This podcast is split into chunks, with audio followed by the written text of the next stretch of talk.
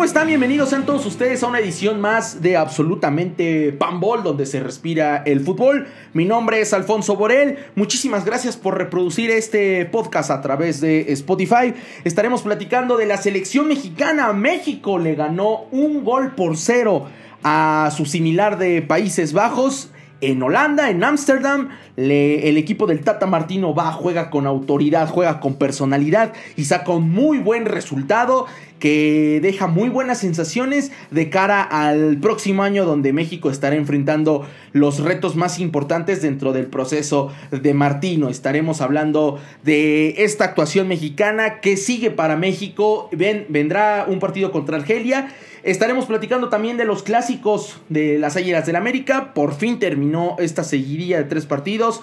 Saldo a favor, saldo medio, quedaron a deber, quedó a deber el América, sale con saldo negativo. Estaremos hablando de eso con Alejandro Alfaro.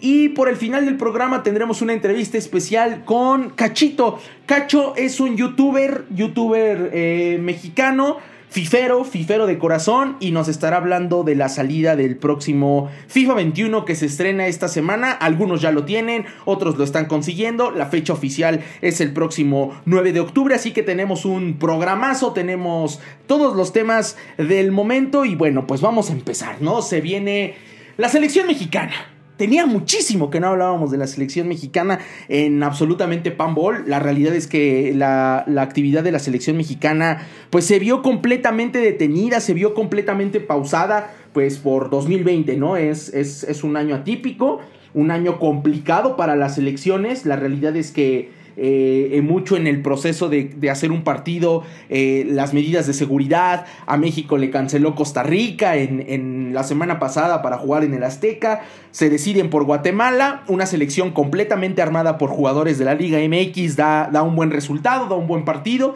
pero por supuesto que no tenía nada de complicado, ¿no? No era un sinodal atractivo para, para el mismo Tata. El de hoy, el partido que hoy da la selección mexicana, da la impresión de que sí es un, fue, fue un reto serio, fue un reto agradable, fue un reto atractivo para todos, más allá de que se diga que algunos de los jugadores de Holanda no, no estuvieron o, no salieron a jugar, Frank de Boer decidió mandar este cuadro. Y me quedo muy tranquilo, me quedo muy contento con la acción, con el accionar de México, ¿no? Por ahí hubo algunos destellos, evidentemente jugadores que brillaron más. El caso de Jesús Corona, que está convertido en el referente ofensivo del fútbol mexicano. Tiene un nivel de escándalo lo de, lo de, lo de Corona. Me parece que, que las, las condiciones que le hemos venido conociendo completamente desde su irrupción en, en, Rayados, su paso a Europa, este jugador que a veces viene, que a veces no viene, que a veces se le siente comprometido, a veces que no pero, pero me, da, me da la sensación, o por lo que vi hoy en el partido contra Holanda, que está metidísimo con el Tata Martino, que el Tata Martino sale y dice, eh, lo quiero en mi equipo siempre, es, es, un jugador muy importante y quiero hacerle sentir esa relevancia que tiene en el plantel, ¿no? Eh, el Tata Martino de alguna u otra manera poniendo en la mesa las expectativas que tiene y, en, enfocadas a Corona, me parece que deben de girar la mayoría a la ofensiva, por lo menos, ¿no? Un, tipo diferente, un tipo que juega muy bien a la pelota, un tipo que condiciona completamente el, rumbo del partido, ¿no? Eh, tiene, tiene una muy buena actuación. Y, y, bueno, lo de Raúl Jiménez, ¿no? Al principio tuvo una muy clara, una opción muy, muy clara dentro del área, de esas que casi nunca falla él. Se le presenta la oportunidad, falla pero sigue peleando, sigue insistiendo, provoca un penalti, hay quien dice que fue, hay quien dice que no fue, la realidad es que el silbante lo marca y Jiménez cobra. Así que México le gana 1 por 0 a Holanda. México juega bien a la pelota. México tiene el, dominio del, del, esférico. Y más allá de si Holanda presentó el cuadro A o el cuadro B, me parece que hay jugadores muy importantes que estuvieron de inicio, ¿no? El caso de Memphis Depay, el caso de Van de Beek, el caso de Krul, el, caso de, de, Van Dyke, ¿no? El, jugador de, de, Liverpool, que en algún momento en la semana se enfrascó en una polémica no tan provocada, o sea, no tan provocada por Van Dyke, la realidad es que le preguntaron por qué futbolistas mexicanos tiene como en la órbita y mencionó a Irving Lozano y al Chicharito, pero no mencionó a Raúl Jiménez, que juega en la misma liga que él y que le ha hecho goles en En, algún momento le hizo un gol a Liverpool, en donde pues prácticamente en la fotografía salió Van Dyke mirándole el número a Raúl. Eh, y, y, vaya, se armó ahí una polémica. La realidad es que, pues nada, ¿no? Raúl lo tomó bien. Raúl Jiménez declaró que, si no lo conocía, pues bueno, él seguiría trabajando para seguir cumpliendo con lo que está haciendo con los Wolves de, del Wolverhampton y, metido en su partido, falla la primera, pero sigue peleando y obtiene esta, esta recompensa en el, en el segundo tiempo con la anotación del penalti, ¿no? Un penalti bastante bien cobrado y pues México vuelve a ganar, México vuelve a jugar en el plano internacional. Insisto, tuvo un partido en este 2020 contra Guatemala en la cancha del Estadio Azteca, pero este partido es, digamos, el primero a gran escala. ¿no? De nuestra selección, el gran partido con, con, Holanda y México sale brillando, México sale luciendo, México sale jugando bastante bien al fútbol. El Data Martín al final del partido habla de sensaciones positivas, jugar, lo, escuchábamos decir, eh, jugar a un ritmo tan rápido, a una, a una velocidad tan alta y que México haya podido adaptarse a ese ritmo es, es fundamental, es primordial. Y, y, no solamente se adaptó, sino que dominó gran parte del partido. Así que, pues enhorabuena por la selección mexicana volverá a jugar la próxima semana el martes contra el campeón Argelia, el campeón de, África, la selección de Argelia. Muchos decían, no, Argelia es, es, otro partidito de estos de menor categoría. La realidad es que no, Argelia es un muy buen sinodal, Argelia es un muy buen equipo. Creo que, creo que México puede poner ahí muchísima atención. No siempre tiene contacto con estos equipos africanos, con este fútbol, con este estilo. Eh, y por ahí creo que Argelia es la selección africana más europea de todas, ¿no? Como para que nos hagamos una idea, Argelia tiene muy buenos jugadores, Argelia es un equipo muy competitivo y bueno, pues ahí estará en la próxima semana este partido. De este, de este México-Holanda, si nos tenemos que quedar con tres futbolistas, yo me quedaría primero evidentemente con Jesús Corona es, el, hombre que, domina, que comanda, que muestra el fútbol mexicano, que muestra la ofensiva, que muestra la pelota y que condiciona pues adelante absolutamente todo. En, en segundo plano me quedo con Talavera. Ojo, Talavera tuvo un muy buen partido de fútbol. Talavera es este portero que ha venido pues tomando un segundo aire después de tantos años de estar en el Toluca, decidió salir, las directivas de Toluca y Pumas se pusieron de acuerdo, el jugador fue a Pumas y me parece que está dando un levantón muy interesante como para hacerse de un lugar en, en la lista final, ¿no? Pensando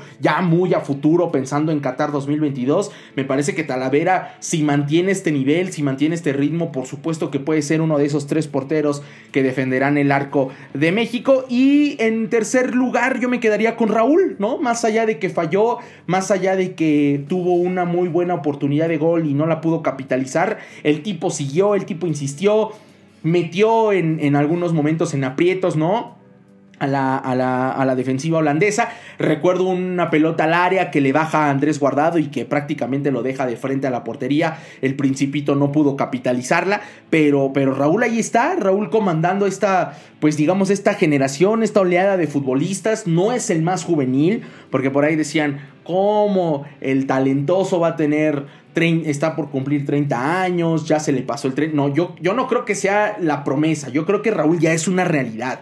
Es el jugador que tenemos en Europa, es el jugador que mejor está haciendo las cosas en Europa al lado de, de, Jesús Corona. Es el, es el jugador importante de, de, México a la ofensiva como, como punta y está haciendo muy bien las cosas. Y el mismo Tata Martino ya lo dijo, ¿no? Se le ven pinceladas de líder, me parece que es el que está cargando con esta generación, ¿no? Que en algún momento, pues otros como Miguel Ayun, el mismo Javier Hernández, eh, Paco Memo Ochoa podían ser como esos líderes, ahora este peso pues está recayendo en tipos como Raúl Jiménez, el eterno Andrés Guardado, que, que, siempre está ahí, HH eh, Herrera, a quienes, por cierto, sí se les notó este, esta ausencia de juego, ¿no? Eh, lo, lo decían bien en la transmisión.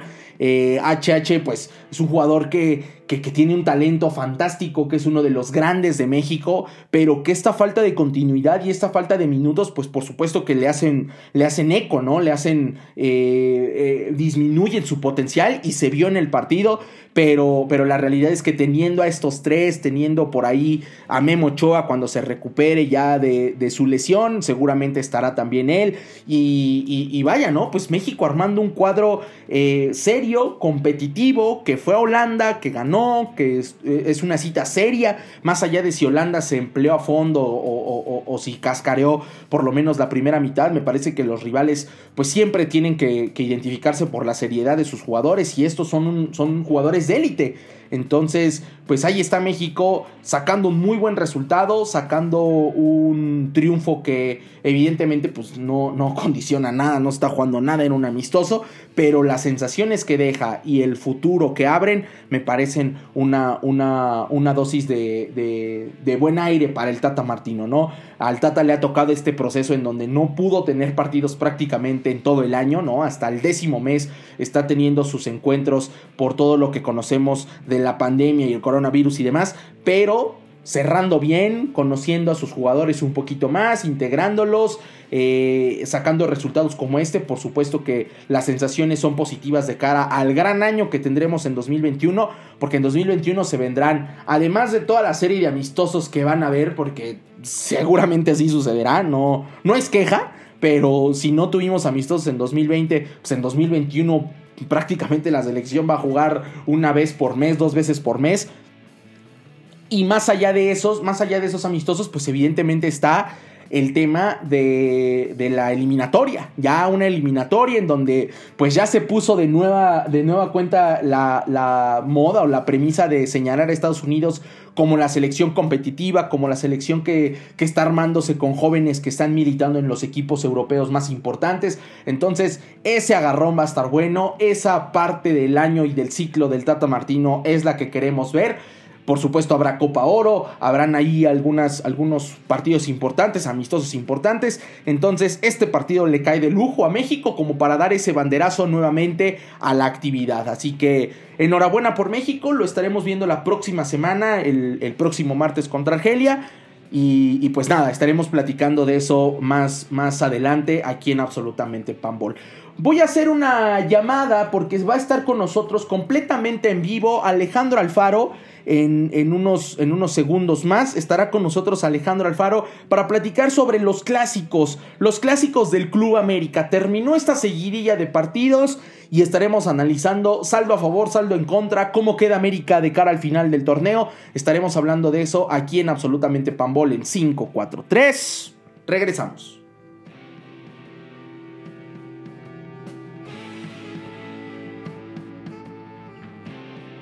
Después de haber dejado ya el tema de la selección mexicana, pues ahora mm, vamos a platicar un poquito de los clásicos. La verdad es que no, no hemos podido hablar de los clásicos, eh, esta seguidilla de tres partidos importantes y fundamentales para el torneo de las Águilas del América, en donde, pues en términos generales, sale bien librado porque no pierde ninguno, pero quedan algunas sensaciones un tanto dispersas. Y para platicar de estos partidos, pues tenemos a la sombra del Club América, el señor Alejandro Alfaro. Titino, ¿nos escuchas, hermano?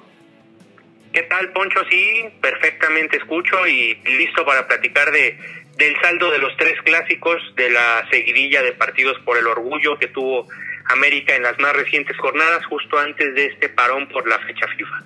Pues tres partidos, ganas contra Guadalajara, empatas contra Cruz Azul, que era, digamos, el más difícil en el papel, y dejas ir la victoria contra Pumas. De hecho, lo pudiste haber perdido. Quedan como sensaciones encontradas. Vámonos por partes. Creo que contra Guadalajara tampoco se dio un gran partido, pero se logra sacar el triunfo del partido, en teoría, hasta antes de la liguilla, más importante del campeonato para América. Bueno, a partir de la premisa que habrá quien esté de acuerdo y que no, yo en lo personal la comparto de que los clásicos se ganan, no se juegan. Entonces, el partido contra Chivas lo tenían que ganar sí o sí por el orgullo, por el tema de la tabla general, por el tema de, enfilarse hacia la clasificación directa a la liguilla. Y porque ese tipo de partidos más de un referente lo ha dicho, se tienen que ganar sí o sí, ha estado en boca de, un Carlos Reynoso, de un Ruso Brailovsky, de diferentes íconos americanistas, comparto esa idea, el clásico, más allá de que lo juegues bien o lo juegues mal, hay que, hay que ganarlo. Entonces eh, eh, yo creo que ahí América da un, resultado bueno, un resultado que siempre va a ser un golpe de autoridad cuando se tratan de este tipo de, de rivalidades y ahí bien, creo yo. Dio la sensación de que América pudo haber goleado, pudo haber hecho más cosas. Guadalajara realmente no existió en el campo, tuvo por ahí un par de aproximaciones, ya, ya sobre todo eh, la de JJ Macías que le saca Memo Ochoa en el primer tiempo, ese mano a mano el manotazo, cabezazo eh, del Chicote Calderón, un, remate muy cercano a la portería y la gran atajada de Guillermo, pero daba la impresión de que América tenía que liquidar el partido y ampliar la diferencia. Ahí creo que falla un poco la, delantera, ¿no lo crees, Titi? Ahí voy a diferir un poco. Clásicos donde América creo que pudo golear, el de Pumas. En el de Chivas yo creo que América tiene buenos lapsos el primer tiempo, en donde es más que Chivas, y en el segundo tiempo Chivas se muere de nada, pero América tampoco hace gran cosa por marcar una superioridad más abultada. No recuerdo yo, salvo un, tiro donde se le doble el tobillo al Chicote Calderón en el segundo tiempo, por ahí el gol que le anulan mal anulado a mi forma de ver a Córdoba, pero no vi nunca un América volcado, a un América avasallador. Incluso Miguel Herrera cierra el partido a falta de unos 10, 15 minutos, empieza a hacer modificaciones más para contener y pensar en un contraataque que para pensar que quería hacer más daño. Entonces, sí creo que América es más que Chivas en el clásico, sí, pero tampoco de forma avasalladora, de, de, gran diferencia. Creo que de los tres clásicos, donde ya saltándonos un poco los temas, donde más superior se vio, pero no ganó, fue contra Pumas, sin duda. Pero contra Chivas ahí sí difiere un poco, lo gana justo, pero no con una amplia diferencia para mí. No, y a final de cuentas, como bien dices, triunfos en clásico, los clásicos se ganan y creo que la, gente, la afición así lo recibió, es el partido por el orgullo. Y ocho días después, una, siempre decimos ocho días, la realidad es que es una semana después, siete días después, juega contra eh, Cruz Azul y antes de que empiece el partido se le lesiona a Guillermo Ochoa, antes del minuto 40 ya perdió a Cáceres y a Emma Aguilera cómo hacer una evaluación de un partido así. Ese yo creo que sí, sí fue el peor clásico del América, y digo peor entre comillas por toda esta situación, pero, pero sí se vio superado, ¿no? O sea, Cruz Azul tiró cualquier cantidad de veces al arco, América no lo hizo tan, tan seguido y, rescata un empate que, que, que, vaya, no le, no le supo tan mal a la gente por el contexto en el que se empezó este partido, con la lesión de Memo, con la lesión de su central, pero que tampoco dejó buenas sensaciones no deja buenas sensaciones porque no lo gana. Entonces, eh, vaya, para las exigencias que tiene el equipo es siempre buscar, ir y demás. A mí me hubiera gustado ver ese partido en una paridad de circunstancias, en eh, quieras que no, pues las lesiones te modifican un plan de juego. Podrá haber gustado que en ese partido salieran con línea de 5, podrá haber a quien no le haya gustado en lo personal. Siento que se respetó mucho a Cruz Azul, sin embargo, pues al final eh, el equipo estuvo que ir adaptando a las circunstancias. Terminas con un Santiago Cáceres de defensa central, terminas con, con Ramón Juárez, terminas, vaya, más preocupado por contener y, se entiende porque enfrente tenías un rival con una ofensiva sumamente poderosa. Ahora, eh, muchos señalan el planteamiento de Miguel Herrera, pero que ahora traen los jugadores de medio campo para adelante, porque si te dicen que vas a salir con línea de 5, sí, pero que vas a jugar con Nicolás Benedetti, que vas a jugar con Sebastián Córdoba, que vas a jugar con Giovanni Dos Santos, que vas a jugar con Henry Martín, la, el aporte que por ahí pueda tener Richard Sánchez, pues tú esperas un equipo con un ataque interesante, porque son tipos talentosos, pero que pareciera que no siempre quieren jugar. Entonces ahí yo creo que más allá de, cómo hayan planteado el partido, sí hombres puntuales esperaba que pudieran haber hecho más. Sin embargo, por las circunstancias, personalmente creo que el resultado no es malo es un, resultado contra un equipo que colectivamente juega más que tú, que ha demostrado más argumentos que tú, y al final del día, pues lo dejas en cero y sumas un punto.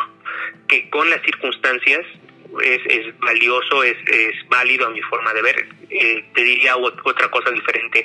Si no hubieran habido lesiones, quizás estaría hablando de una crítica más fuerte, pero dadas las condiciones, no es para celebrarlo, pero pues tampoco para menospreciarlo. De lo perdido lo encontrado, dicen, ¿no? Sí, totalmente. Yo creo que América aquí sale eh, con, pues vaya, pierde a su bastión en, en, la portería. Oscar me parece que lo hace bien, hay que mencionarlo, lo, la actuación de, de, Oscar Jiménez, más allá de pacomemistas y antipacomemistas, como, como se, se, habla mucho en la afición americanista, dividida en ese sentido, la realidad es que Oscar cumple, creo que eh, por ahí comete un penalti, pero al América también no le marcan uno muy claro sobre Giovanni, entonces en ese escalón creo que creo que uno por uno en, en, cuestiones arbitrales. Y sí, el, trámite del partido no fue el ideal, no fue lo mejor. No nos quedamos como con esa sensación de chin, América está muy replegado, América está muy amontonado atrás. Y adelante, justo esta sinfonía que bien hablabas, que,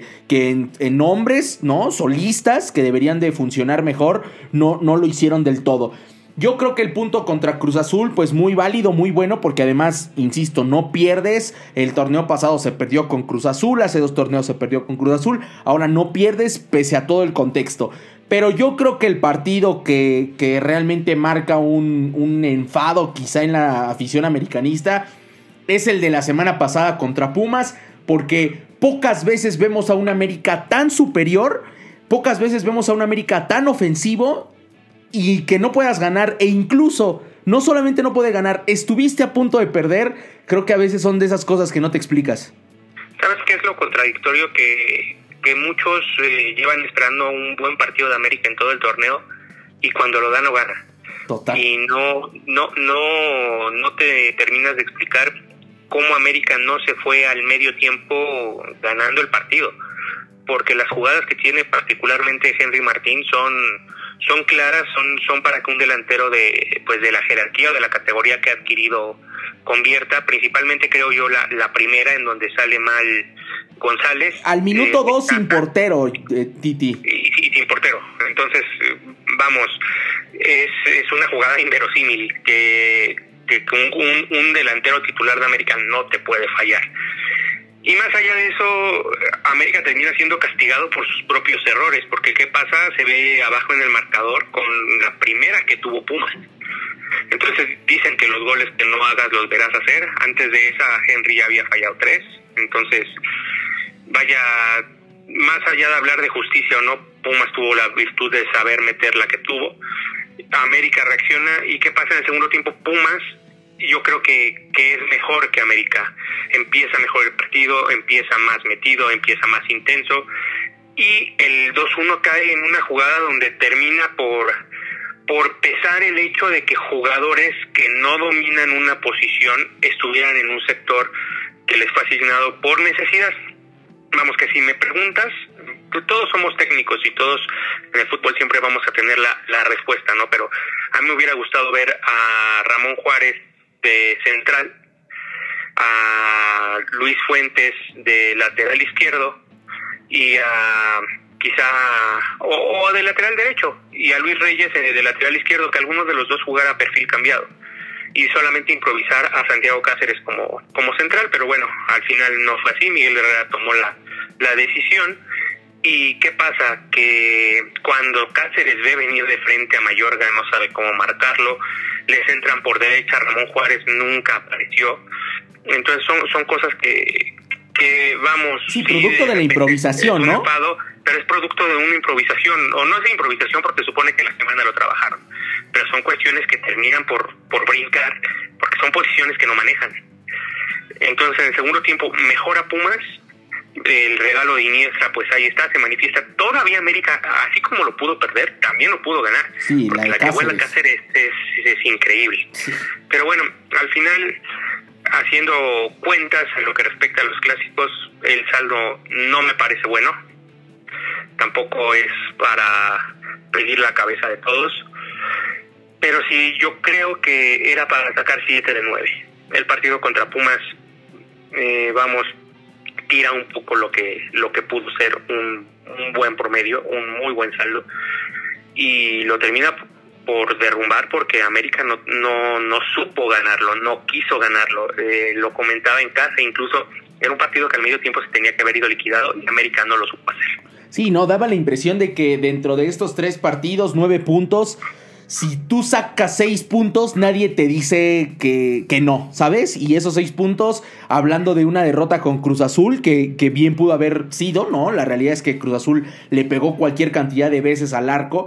Y un triunfo contra Pumas que era lo más lógico, era lo más sensato por la forma en la que se dieron las cosas, por la forma en la que se dan eh, los, los, los, el trámite, ¿no? O sea, cerca de 11 tiros a gol por 3 de Pumas al final del partido, pero tiros, jugadas de gol, ¿no? Jugadas de, de goles eh, ya, ya hechos, ¿no? No aproximaciones, sino tiros a puerta. Entonces queda, queda esa sensación de cinco puntos, está bien. Creo que a final de cuentas, si algo se tiene que rescatar es que no se pierde ninguno y se gane el más importante. Pero evidentemente en cuanto a números, en cuanto a posibilidades, eh, el América un par de puntos más no le hubieran venido para nada mal, porque ya la recta final del torneo Titi, saliéndonos un poquito ya del tema de los clásicos, se viene fuerte, ¿no? Viene el, el aniversario, que estaremos teniendo un programa especial la próxima semana con, con muchísimas voces americanistas, incluido evidentemente el señor Alfaro, pero después ya viene esta recta final del torneo en donde pues viene Tigres, viene León, por ahí Atlas y Juárez pueden ser los, los, los comodines o los puntos seguros, pero hay que meterle con todo porque si no la clasificación directa se va. Me queda claro que América jugará liguilla, no sé si como uno de los cuatro primeros, esperando, esperemos que sí, pero se viene fuerte ese cierre, Titi. Yo creo que eh, haciendo las cuentas, si le ganas a, a Atlas y a Juárez, te Juárez es de visita estás del otro lado. No creo que con, con 30 puntos o más te bajen del cuarto lugar, porque hay, hay equipos que todavía se tienen que enfrentar entre sí, pero sí hay pruebas muy bravas, sobre todo la de León, que de visita uno juega muy bien, que si me preguntas, juega mejor que Cruz Azul. Es el candidato. Sí, sí, sí. Para, para mí sí. Se ha hablado mucho de Cruz Azul, pero a mí el equipo que hoy mejor juega en la liga se llama León. Totalmente de acuerdo. Entonces, eh, si, si América no llega completo, va a ser una prueba muy brava, pero eh, tiene la licencia de que esos cuatro partidos, dos van a ser en el Azteca. Tigre sabemos que suele bajar su rendimiento cuando viene a la capital. Y bueno, eh, América tendrá que hacer pesar su cancha si es que quiere meterse dentro de los cuatro primeros. Si suma seis puntos de los dos que quedan, para mí está del otro, otro, otro lado entre los cuatro primeros. Pues sí, así, así el cierre de torneo para el América. Eh, Titi, pues muchísimas gracias. Nos quedamos con ese sabor de que se puede dar todavía más. Afortunadamente, ningún, ninguno de estos rivales importantes le ganó al equipo americanista en, en, el sentido para la afición azul crema. Creo que, creo que en ese renglón, pues se van, se van tablas. Se ganó, insisto, el clásico más importante. Y bueno, este cierre de torneo, pues estaremos platicando de él, obviamente, en, en las siguientes ediciones. Muchas gracias, Titi. Seguro, Poncho, abrazo y muchas gracias. Hasta luego. Pues ahí están las, las palabras de Alex Alfaro de este análisis de los clásicos. Vámonos a un breve corte porque tenemos una entrevista con eh, Cacho. Cacho es un gamer, ¿no? Tiene un canal de YouTube, tiene la experiencia y las credenciales absolutas para hablarnos del lanzamiento de esta semana, FIFA 2021. Estaremos platicando con él sobre este tema. Estás en absolutamente Panball. Regresamos literal en 5, 4, 3.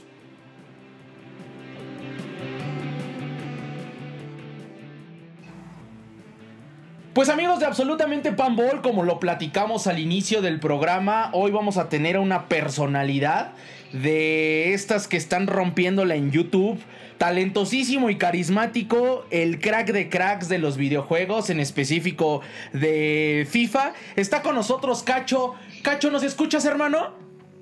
Hola Alfonso, ¿cómo estás? Claro que sí. Muchas gracias aquí por, por darme el espacio en absolutamente Panball y un placer estar por acá para no, pues, con ustedes. Felices, mi cacho, porque esta semana el juego que reúne a familias, que rompe amistades, sale a la venta, la nueva edición. ¿Qué nos puedes decir de FIFA 21, cachito? A ver, mejor intro que la que acabas de dar, no, no, creo que no, no la puedo igualar, pero sí, justo, reúne familias y rompe amistades, exactamente. Este, pues se acerca, se acerca y yo creo que el videojuego muy criticado, pero también muy esperado por todos, FIFA 21, a la venta ya para todo el mundo este jueves. Es un FIFA, a mi parecer, de un poquito de lo que he jugado, o sea, como que mi primera impresión, lo que te digo, es, es una una remasterización de FIFA 20 corrigiendo todos los errores por los cuales fue criticado y este y mostrando mejoras en justo en los puntos débiles del FIFA pasado. Gráficamente no cambia mucho, pero ya al momento del juego sí es una experiencia completamente diferente que estoy seguro que todos vamos a disfrutar. Sí, yo, yo te puedo decir sin ningún miedo a la crítica aquí, la verdad es que somos muy abiertos y el único juego que ahora sí que esperamos constantemente año tras año, el que no cambia es FIFA, ¿no? Y la gente de repente te dice, ay, qué hueva, otra vez FIFA, es lo único que juegas. Yo la verdad compro mis consolas única y exclusivamente para jugar FIFA, pero justo este año, la edición de 2020, pues fue criticada por todo el fandom. Ahí, este, ¿qué pasó y cómo EA tratará de arreglar este, este tema? Sí, a ver, yo, yo, ahí sí no, no concuerdo mucho porque la verdad es que FIFA 20 como tal es un juegazazazo. O sea, eh, en lo que lo criticaron son es un poco ya en el modo competitivo online, ¿no? Los jugadores de Ultimate Team, que es como este, yo siempre lo explico, como este tipo fantasy llevado a los videojuegos, en el que tú vas creando tu propio equipo, en el que hay un mercado de transferencias y dependiendo ahí de, de ahora sí como si fueras un director deportivo, dependiendo de la lana que tengas y de cómo la sepas mover, pues creas tu, tu equipo de, de, fantasía. Ahí hubo problemas sobre todo en los temas de conexión, ¿no? O sea, sabemos que este, para jugar al más alto nivel en algo competitivo eh, dentro del ámbito de los videojuegos, pues se reúnen muchos factores. Una, la, la principal, que es lo, lo, que mucha gente no acepta y le quiere echar la culpa como tal al videojuego, es la conexión a Internet, ¿no? O sea, muchos dicen, ah, no, es que mendigo juego horrible, su conexión es malísima, pero mi hijo, tienes tu, tu consola conectada al Wi-Fi, ¿no? O sea, ni siquiera tienes... La del ciber, ¿no? Tienes exactamente, ¿no? E, e, ese es el primer factor que, que cuenta. El segundo es el de los servidores. Ahí sí no, no es ningún secreto que, que EA tiene un poco de problemas con los servidores, sobre todo aquí en esta zona de Latinoamérica, que la conexión no es muy, muy, muy buena, ¿no? Entonces, al momento de, de estar jugando a lo mejor un fin de semana, pues hay muchísima gente conectada y te pueden llegar a tirar dos, tres partidos. A veces pasa, a mí en lo personal, que me dedico a esto, pues una, una de las partes importantes para mí es tener un súper buen internet y rara vez me llega a fallar. Pero por eso fue, fue, fue muy criticado el, el, año pasado por el tema de la conexión, pero en contenido la verdad es que el juego es una belleza, o sea, está hecho para todo tipo de personas, ¿no? Para el tipo de persona que, que no le gusta estar compitiendo con nadie más, que le encanta jugar el modo carrera para para sí mismo, eh, crear, eh, comprar, ya sabes, a Cristiano Ronaldo, tener a Messi, tener a Mbappé, tener a todas las futuras estrellas y a todas las estrellas que ya están a punto de retirarse en su equipo. El, el modo carrera, la verdad es que ha sido uno de los más completos en los últimos años, este el de FIFA 20. También está, metieron muchos modos de juego para jugar en el sillón, así le dicen, que esa se cuenta, ¿no? A ver, vamos a agarrar el balón y este, y pues me voy a poder quitar a todos porque todos mis jugadores tienen una velocidad potencial al 100%, ¿no? Entonces jugadores corren súper rápido. O sea, como que la verdad es que inventaron muchísimos modos de juego, eh, aparte de los que ya existían, ¿no? Que, que, justamente dicen el juego de siempre. Bueno, el juego de siempre es el que tú juegas con tus amigos, que te, yo soy el Barcelona, tú el Real Madrid, y jugamos un amistoso, ¿no? O si queremos jugar los torneos, pues está el modo carrera o está el Ultimate Team. Bueno, pues FIFA 20 la verdad es que la rompió en ese sentido. Puedes jugar, de, yo creo que son como 8 o 9 juegos, de, estilos de juego diferentes. Oye, Cachito, y, a y, mí me gusta mucho. ¿Y FIFA 21 trae esas nuevas eh, aplicaciones o este nuevo método de juego? Porque entiendo que el Volta, el fútbol callejero que llegó para esta edición, FIFA 21, ¿qué trae de nuevo? O sea, ¿vendrá ese mismo componente de, de estos famosos juegos de sillón o, está más especializado a la gente que se conecta y que realmente te, habla, te arman equipos con estrellas del pasado, con las estrellas de ahora, pero que es la carta especial? Yo la verdad es que en Ultimate Team te de ser muy muy sincero, no, no, nunca he figurado, pero creo que es uno de los grandes atractivos. Pero también está la otra parte, ¿no? La, la, la afición o el, o el videojugador que, que, pues, como yo te lo digo, ¿no? No soy tan clavado en ese sentido, pero que me encanta estos modos de juego que trae. ¿Qué, qué FIFA 21 le ofrece a todos ellos? FIFA 21 trae todo lo del FIFA 20 y otras cosas más. O sea, por ejemplo, algo muy nuevo en el FIFA 21 que, me llama demasiado la atención es justamente eh, el poder jugar ya online en cooperativo, ¿no? O sea, normalmente lo que tú podías hacer, o sea, si tú estás en tu casa eh, y estás con tu amigo, los dos podían agarrar de que, ay, vamos a jugar este, dos contra dos, ¿no? Están cuatro amigos en tu casa, ¿no? Entonces, lo que tú agarras, no, pues nosotros dos somos el América y los otros dos son, son los Pumas, ¿no? Y lo podías jugar solamente en la consola. Algo que ya tiene FIFA 21 es que esto lo vas a poder trasladar a un mundo online. O sea, como que yo siento que, que tomaron mucho el tema de, de que eh, en la pandemia pues ya todo, o sea, no, no, estaba tanto esta parte de poder convivir, ¿no? De poder irte echar una reta a casa de tu amigo, de poder, este, de poder convivir y hacer un torneo con, con 16 amigos que todos están metidos en una casa y cada quien escoge a dos equipos y, y se echaban la reta, ¿no? Entonces como que esto lo trasladaron un poco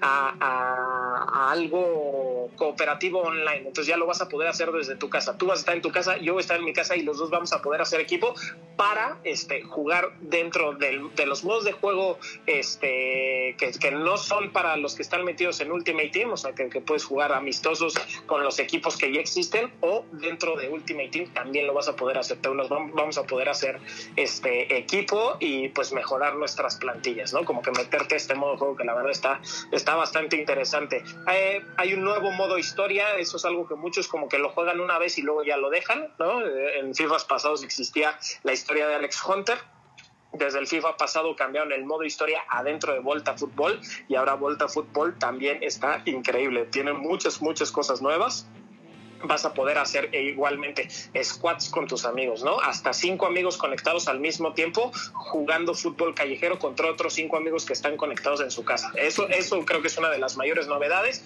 y la verdad lo otro son mejoras a lo que ya existe. Pero los modos de juego, te digo, son ya, o sea, el gran cambio es que es ya cooperativo. Eh, eh, este Volta es como el, el que nosotros los, los de antaño conocíamos como el FIFA Street, ¿no? Sí, sí, pero con la diferencia que no es tan fantasioso. O sea, yo me acuerdo que en FIFA Street podías agarrar y aventarte tres vueltas de Sí, con Ronaldinho era una locura.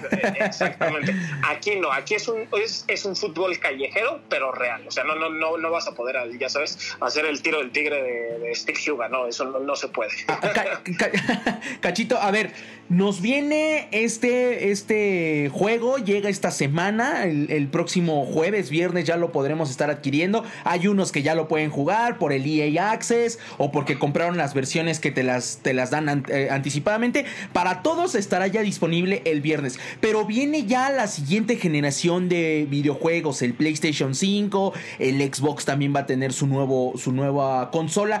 Hay un paso, porque pues lo hemos estado viendo ahí como en la interfaz del FIFA 20, que dice si compras el 21, en automático tienes la versión de ahorita y cuando tengas tu nueva consola también la vas a tener. Eso es cierto. ¿Cómo funciona eso, Cachito? ¿Tú nos podrías decir?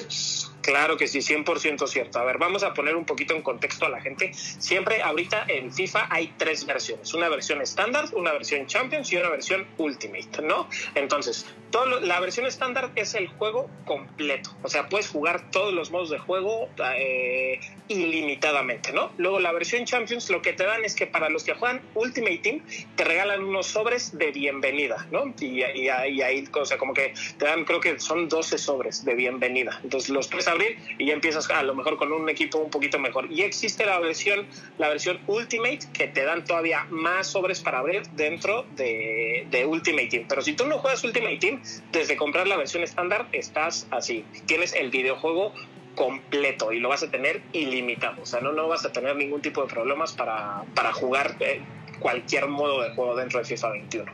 ¿Qué pasa? Que este videojuego está saliendo antes de la nueva generación. Normalmente lo que pasaba era que primero salía la consola y entonces para el siguiente video, o sea, para el siguiente lanzamiento del videojuego, lo que pasaba era que te vendían la versión este, si ya tenías la nueva consola, te vendían el FIFA para, hace cuenta, para PlayStation 4 y también salía la versión para el FIFA en PlayStation 3, ¿no? Eran dos, dos juegos diferentes. Justo. Ahorita lo que hicieron, la tecnología ya te permite hacer cosas diferentes y lo que hicieron este año está impresionante. Entonces, lo que va a pasar es que si tú consigues el FIFA 21 antes de noviembre, o sea, si tú lo tienes ahorita para el lanzamiento del 9 de octubre, tú lo vas a poder jugar en tu PlayStation 4 o en tu Xbox eh, One sin ningún problema. Así lo vas a poder jugar y todo. Y cuando salga la nueva generación de consolas, si tú te la compras el día del lanzamiento, en noviembre, en diciembre, en enero o dentro de seis meses, en marzo, abril, no importa, tú vas a meter tu cuenta de, de EA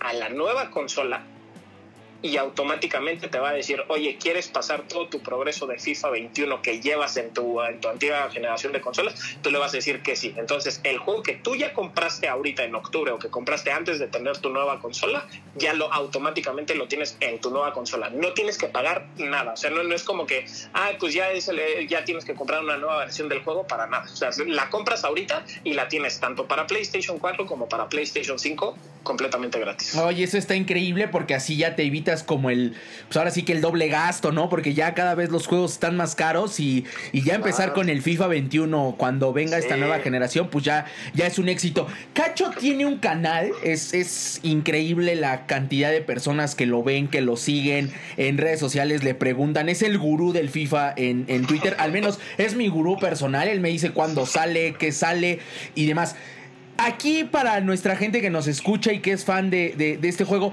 ya dinos la neta, ¿cómo se triunfa en el Ultimate Team? Yo la verdad es que el Ultimate Team lo, ah, lo, jugué la primera vez, incluso me bajé la aplicación al celular y ahí estaba todo el día vendiendo jugadores, cambiando, pero no la armé, sinceramente no la armé, nunca, ni siquiera entraba a las, a las famosas eh, fines de semana de Food Champions. ¿Cómo le haces para, para estar siempre ahí, cacho? Tienes que estar enfermo por el fútbol. Es lo que tienes que hacer. O sea, la verdad es que no hay otra, no hay otra. O sea, es como, es como si, si me preguntas, ¿cómo, ¿cómo, es, ¿cómo le haces para ser un buen futbolista? Pues no te voy a decir, ah, pues entrena dos veces a la semana y juega un partido el fin de semana, ¿no? Es, a ver, entrena cuatro horas diarias, este, dale con todo, eh, juega contra los mejores, tienes que llegar a, o sea, al más alto nivel. En el FIFA, eh, en Ultimate Team es exactamente lo mismo. Para triunfar, obviamente nadie tiene, nadie tiene una cajita que la abres y te dice, bueno, aquí están todas las respuestas, pero el primer camino que tienes que tomar es jugar, jugar, jugar y jugar. O sea, este, no es para, el FIFA Ultimate Team no es para alguien que tiene una vida este, de mucho trabajo o socialmente muy activa. o con hijos, ya, ya, ya, nos, ya nos sacó a nosotros, ¿eh? Imposible, imposible tener hijos y triunfar en Ultimate es demandante, es demandante completamente, ¿no? Complicado. Mira, yo, yo digo que, o sea, mínimo sí le tendrás que dedicar unas dos, dos horitas, unas dos horitas, tres horitas diarias a, a tu equipo, ¿no? O sea, porque durante toda la semana hay diferentes desafíos que te van poniendo, que te va poniendo la misma plataforma, como, a ver, juega cinco partidos en el modo de juego Rivals y entonces te damos ciertos sobres, ¿no? O gana tres partidos con cinco jugadores mexicanos y te vamos a regalar esta carta. Son como cositas así que te van haciendo, eh, que te van haciendo mejor, pero la verdad, donde está lo mejor, donde más creces es en el torneo de fin de semana, el, el eh, mejor conocido como Food Champions, que lo que tienes que hacer es jugar durante la primera semana que tengas el videojuego, una cosa que se llama Division Rivals, que es tu plantilla contra la plantilla de algún desconocido que es más o menos de tu mismo nivel. Te van a dar puntos, tienes que llegar a 2000 puntos, hace cuenta más o menos te dan como, según yo, como 100, 100 puntos, 120 puntos si ganas. Entonces tienes que llegar a 2.000 puntos y esos 2.000 puntos los canjeas por una entrada al torneo de fin de semana, Food Champions. Y en este Food Champions tienes que jugar 30 partidos este, y, ganar la mayor cantidad de, estos, ¿no? Entonces, si de estos 30 se cuenta, ganas 10, pues te dan un rango de plata. Si de estos 30 ganas 20, te dan un rango de oro. Si ganas ya más de 20, o sea, 23, 25, 27, ya eres élite. Y dependiendo del nivel, dependiendo del nivel en el que quedes, te dan recompensas, te dan cartas, es lo bueno, ¿no? Te dan dinero y te dan puntos, de esos puntos que ya no tienes que jugar los otros modos de juego. Entonces ya a partir de que estás creo que en plata 1, eh, que son 19 victorias, si mal no recuerdo, ya te dan los 2.000 puntos. Entonces ya puedes dormir tranquilo y hasta el siguiente fin de semana volver a jugar. Hay gente que pues, vive, hay gente que vive o sea, ahorita que me lo explicaste, eh, de verdad parecen KPIs de empresa, cachito. O sea, son, ah, es, una locura, pero hay gente que ya vive de esto, ¿no? En, tu caso, pues yo sigo tu canal, yo veo todas tus publicaciones, cualquier cantidad de seguidores tienes, cualquier cantidad de vistas en, en tus videos, ya se vuelve una, una forma de trabajo esta parte del FIFA, ¿no? Es, es, es sí, es, es, un, es un modo de vida, sí, sinceramente. Ser gamer, gamer profesional, sí, sí, es un modo de vida. Tienes que estar completamente dedicado a eso y claro que hay gente que vive de eso, por ejemplo. Yo vivo de esto y hay, ah, existen creo que dos tipos, hay, hay que diferenciar dos tipos de gamers dentro del FIFA. Los que son creadores de contenido y los que son eh, FIFA Pro Players, ¿no? Entonces, los creadores de contenido son como yo, que nos dedicamos a subir videos a YouTube, a enseñar, a dar, a dar este, a enseñar tutoriales, a mostrar cómo es el estilo de vida de un gamer y disfrutar el videojuego. Y existen los otros que son los Pro Players, los jugadores profesionales, a los que realmente reciben, que están, que forman parte de un equipo profesional. Por ejemplo, aquí en México existen, este, digo, digo este, una disculpa por el nombre, pero las Chivas, ¿no? Primero. Sí, sí, Las, las Chivas tienen su equipo profesional y este y entonces le pagan a los jugadores para que representen a su equipo y estos jugadores tienen un sueldo, también tienen otros beneficios adentro del mismo videojuego como FIFA Points para que puedan abrir muchos sobres y ellos compiten en, torneos, en torneos de FIFA y hay algunos que ganan y ganan hace cuenta 100 mil pesos, ¿no? 200 mil pesos. Hay, hay torneos que te dan menos, hay otros que te dan más, pero sí, claro que puedes vivir de, del FIFA. Se convirtió en un modo de, de, vida, ahora sí que para los que nos decían, el, el, el jugar el FIFA no te va a llevar a nada bueno, pues bueno, hay gente que, se dedica a eso y que, pues la verdad es que son plataformas de entretenimiento y hasta de competencia, como bien mencionas, Cacho. Cachito, muchísimas gracias, hermano. Antes de despedirnos, por favor, dinos dónde te vemos, dónde estás, todas tus redes sociales, échanolas para que la gente aquí, este, pues vaya a disfrutar de tu, de tu canal, de tus contenidos. Claro que sí. Bueno, antes que nada, muchísimas gracias por invitarme aquí a platicar un poquito del FIFA 21. Habrá que jugarlo mucho más y ya saben, los que, los que quieran ahí este, retroalimentación o consejos o simplemente echar la platicadita, me pueden encontrar literalmente en todas las redes sociales. Facebook, Twitter, Instagram, TikTok y YouTube como Cacho. Así me encuentran.